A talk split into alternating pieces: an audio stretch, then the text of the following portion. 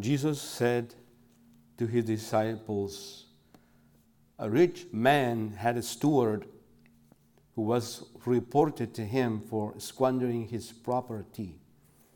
He summoned him and said, What is this I hear about you? Prepare a full account of your stewardship, because you can no longer be my steward. The steward said to himself, What shall I do now that my master is taken the position of steward away from me? I am not strong enough to dig, and I am ashamed to beg. I know what I shall do, so that when I am removed from the stewardship, they may welcome me into their homes. He called, he called in his master's debtors one by one. To the first, he said, How much do you owe my master? He replied, One hundred measures of olive oil. He said to him, Here is your promissory note. Sit down and quickly write one for fifty. Then to another he said, And you, how much, how much do you owe? He replied, One hundred measures of wheat. He said to him, Here is your promissory note. Write one for eighty. And the master commended that dishonest steward for acting prudently. For the children of this world, are more prudent in dealing with their own generation than the children of light. The Gospel of the Lord.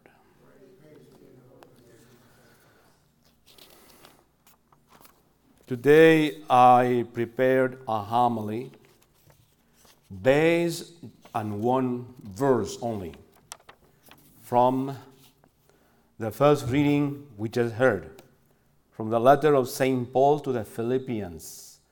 That is chapter 3, verse 17. So I'm going to stay in that verse during all my entire homily, which is going to last between three and five minutes. St. Paul is a sure imitator of Christ. He asks the Christians of Philippi to imitate him and to have as examples of good manners those who imitate him. If he speaks to them like this, it follows that those he addresses are a new Christian community. I am struck by this verse, Philippians 3:17, as an example of the Christian life. It can be the Christian life can be observed and distinguished in those who live and act it and express it in their customs. Without fear of being wrong, we can say that this verse refers to faith acted, lived, and translated into actions that denote a Christian meaning. St. Paul tells the new Christians of Philippi, Be imitators of me and look at those who thus behave according to the example they see in us.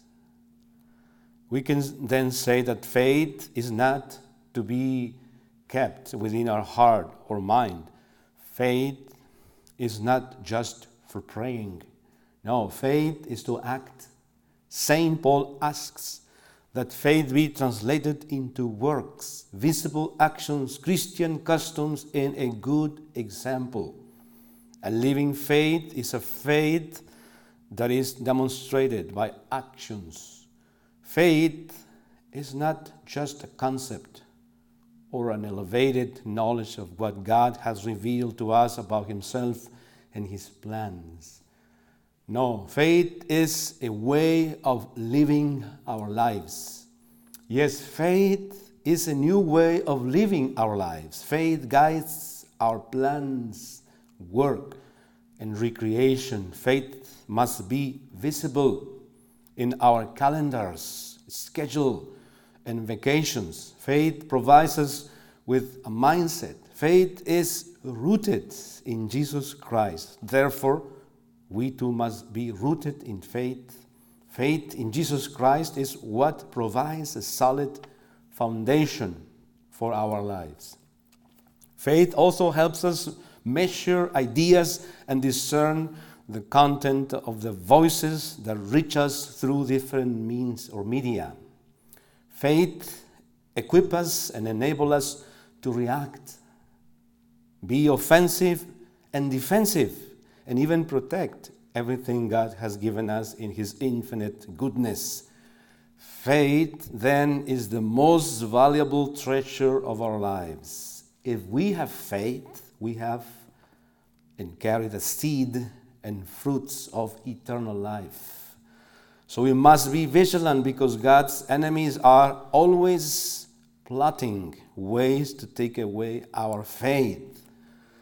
Today, we, you, must be heroes, heroes, to live as God wants us to live. How is my faith right now? How is your faith? Weak, medium, strong. If we are disciples of Christ, we know that we belong to the church. However, we must have the daily, constant determination to live according to the Christian faith. Christ is our model. Christ is our model of life. However, Christ has continued provoking new examples of the Christian life. St. Paul is one of them.